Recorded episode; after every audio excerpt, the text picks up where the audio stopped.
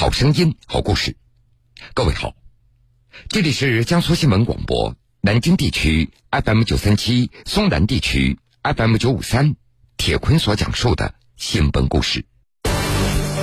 跨越两千六百二十九公里，一个奇妙的机缘，将来自首都北京的先锋艺术家、摇滚乐手，与广西壮族自治区百色市凌云县特殊教育学校的聋哑孩子们联系起来，将大山深处无声的世界与律动的音乐有机融合。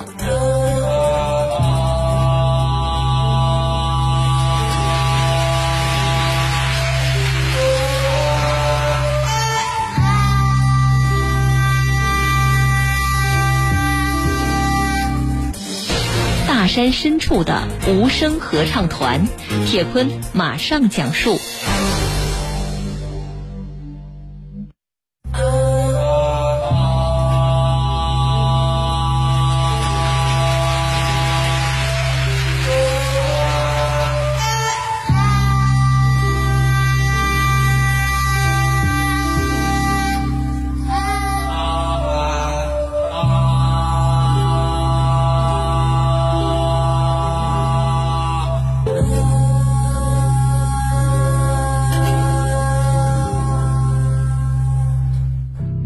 二零一八年八月四号晚上，在享有“中国音乐圣殿”之称的北京音乐厅的舞台上，十四名聋哑孩子用一个“阿”字唱出了起伏错落的无声三部曲，全场的观众瞬间就被感动了。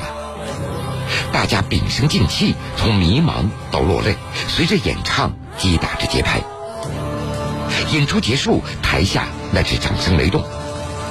今年三月十六号。这群孩子又登上了中央电视台经典永流传节目的舞台。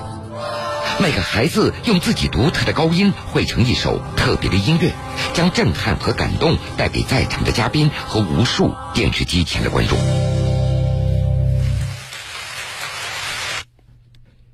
这个由十四名聋哑孩子组成的团队有一个特殊的名字——无声合唱团。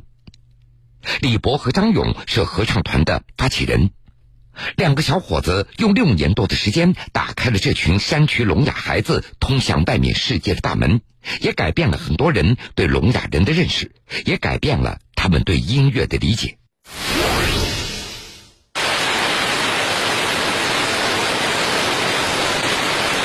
六月二十四号，广西壮族自治区百色市凌云县又下起了新一轮的暴雨。李博和张勇分别从北京和厦门来到凌云县特殊教育学校探望孩子们，而此时，离他们到中央电视台演出已经过去了三个月。无声合唱团的孩子们，有的毕业之后升学去了南宁，而大部分的孩子都已经回归到往昔那平静的生活了。李博，他是出生在北京胡同里的新锐的画家，他少年成名。二十五岁就获得法国巴黎皮尔卡丹艺术中心所颁发的最佳国外艺术家奖，而张勇，他曾经是北京城摇滚乐队子曰乐队的贝斯手。这两个生活在大都市的艺术青年，在做乐队的过程当中，对聋哑人的声音产生了关注。那是有一天，两人走在大街上，突然听到一声叫喊。那是一个聋哑人丢失东西以后，在慌乱当中所发出来的，就是那声把李博和张勇两个人给惊着了。在李博听来，那种源自生命本身、未加雕饰的声音是那么的干净和纯粹，简直太棒了。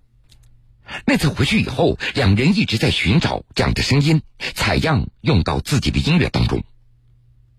两人联系了几所特殊教育学校。但是校方一听说他们要寻找聋哑人的声音，想记录下来，也都表示无法理解。后来，在一个基金会朋友的帮助下，他们认识了当时担任广西百色市凌云县特殊教育学校校长的周彩英。二零一三年五月份，李博和张勇他们来到了凌云县特殊教育学校。刚开始，两人的想法也非常简单。就是到这儿一边玩一边画画一边录音，就当是外出采风了。但是事情远远没有他们所想象的顺利。在学校待了两周，没有一个聋哑孩子愿意配合他们来发声。即便有老师在讲台上教，但是下面的孩子也总是用小拇指来比划手势，来表示自己不行、做不到。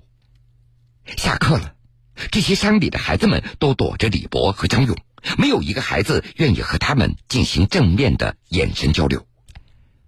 跟孩子们相处的时间越久，李博和张勇他们越理解孩子们为什么不愿意配合发声了。从孩子的角度来出发。从小，周围的人就告诉他们：“你是有残缺的。”没有人愿意把自己的缺点给展示出来。李博和张勇也觉得，如果再坚持下去，对这些聋哑孩子好像有点太残忍了，于是就决定放弃。而就当他们准备跟周校长道别的时候，四岁多的杨微微突然跑了过来，拉着李博和张勇的手，发出了“啊”的一声。两人当时就愣住了，李博的脑子那是一片空白，他觉得孩子的这一声啊，好像是从心里穿过去的，让他们知道这两个星期的工作没有白做。这些聋哑孩子们也终于一点点相信自己可以发声了，而且这个声音是好听的。现在每次想起当时的这一幕，李博他都会激动的双眼发红。在他们看来。孩子们的自信刚刚被唤醒，如果这个时候离开，无疑那是不负责任的。他们把准备道别的话也就咽了回去。回到宾馆，想了三天，决定不要再做声音采样了，而是组建一个无声合唱团。那个勇敢的小姑娘杨薇薇，后来也成为无声合唱团年龄最小的成员。一首合唱歌曲，往往那是由高声部、中声部、低声部所组成的。没有经过专业的训练，普通人要一张口就唱出一个标准音，那是非常困难的。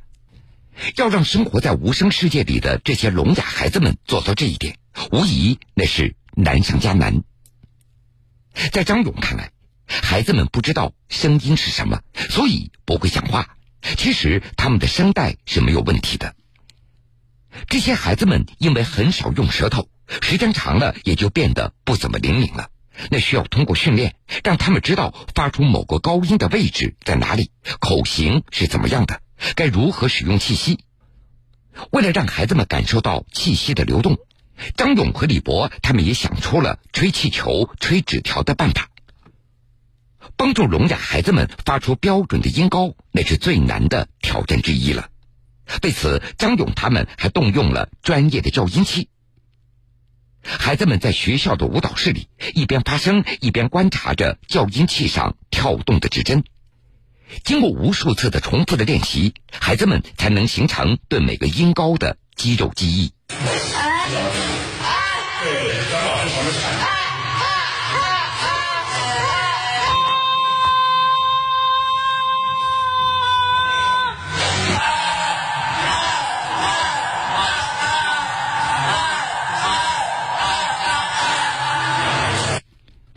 每年五六月，李博和张勇都会像候鸟一样定期来学校教学。他们还不断发动身边搞音乐的朋友加入到教学队伍。合唱团训练的经费，还有艺术家在凌云县的吃住的费用，还有路费，都由李博和张勇两个人自己承担。时常也会有人问李博和张勇：花这么多的时间和精力，让这些聋哑孩子投入到并不擅长的领域，这到底值得不值得？李博他每次都是愤然反击：“你们凭什么认为孩子们不擅长呢？”在李博看来，这些生活在无声世界里的孩子们会用震动、用气息感知声音，会用时间的流动体会节奏，会用每一寸肌肤去觉察空气的流动。这不是常人可以想象的。不要用自己的标准去揣测别人。二零一七年五月二十一号。是第二十七个全国助残日，也是无声合唱团第一次走出校园登台演出的日子。在这个山区县城的舞台上，聋哑孩子们的表演引发不同的反应。有的观众听不懂，感觉到不怎么理解；但是更多的人被这短短几分钟的演唱给打动了，甚至都听哭了。那次演出结束以后，校长周彩英感触特别深。在这位校长看来，孩子们的表演完全颠覆了这个小县城的人们对聋哑孩子的印象。虽然这些孩子生来就带有这样或者那样的缺陷，但通过老师和他们自己的努力，一样可以绽放出生命的光彩。跨越两千六百二十九公里，一个奇妙的机缘，将来自首都北京的先锋艺术家、摇滚乐手与广西壮族自治区百色市凌云县特殊教育学校的聋哑孩子们联系起来，将大山深处无声的世界与律动的音乐有机融合。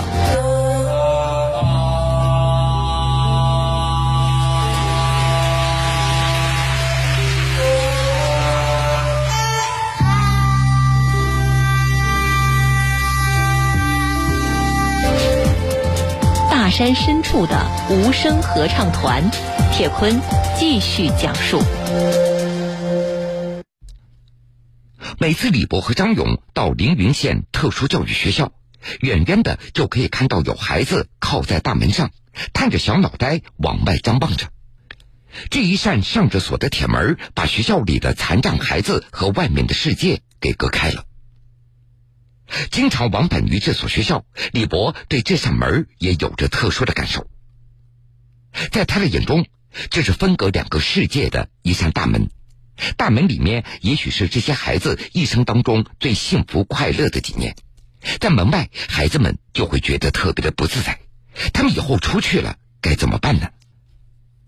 二零一七年的十一月份，李博和张勇做出一个冒险的决定。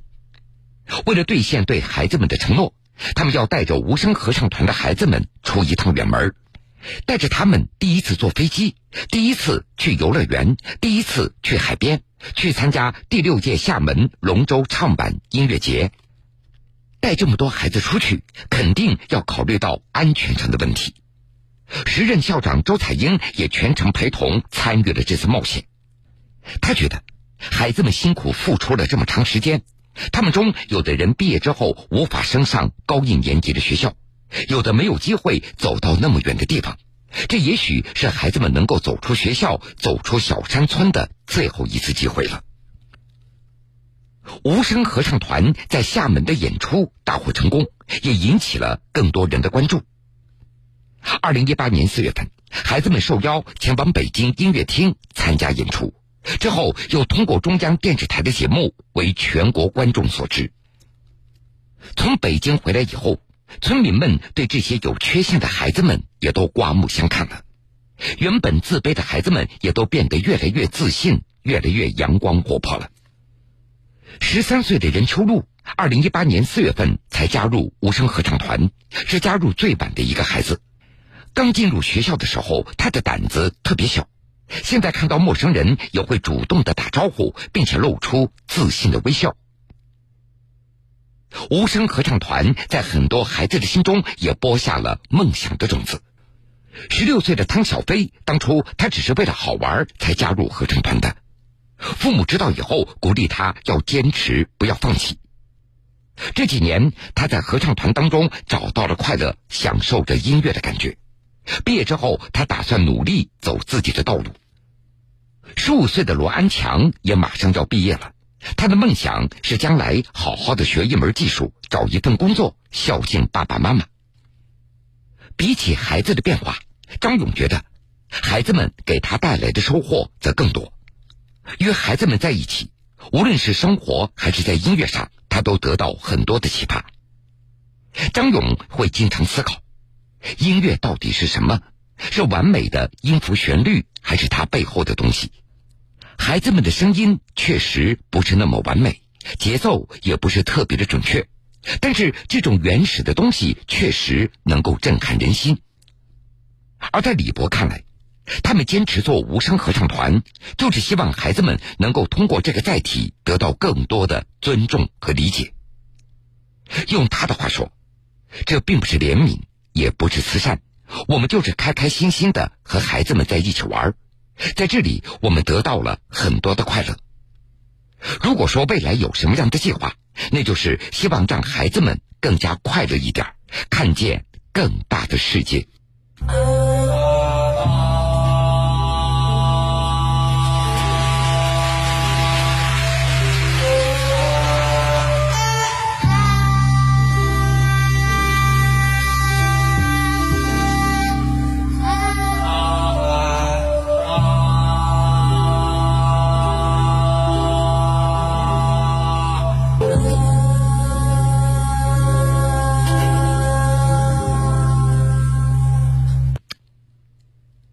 各位，这个时间段的新闻故事，铁坤就先为您讲述到这儿。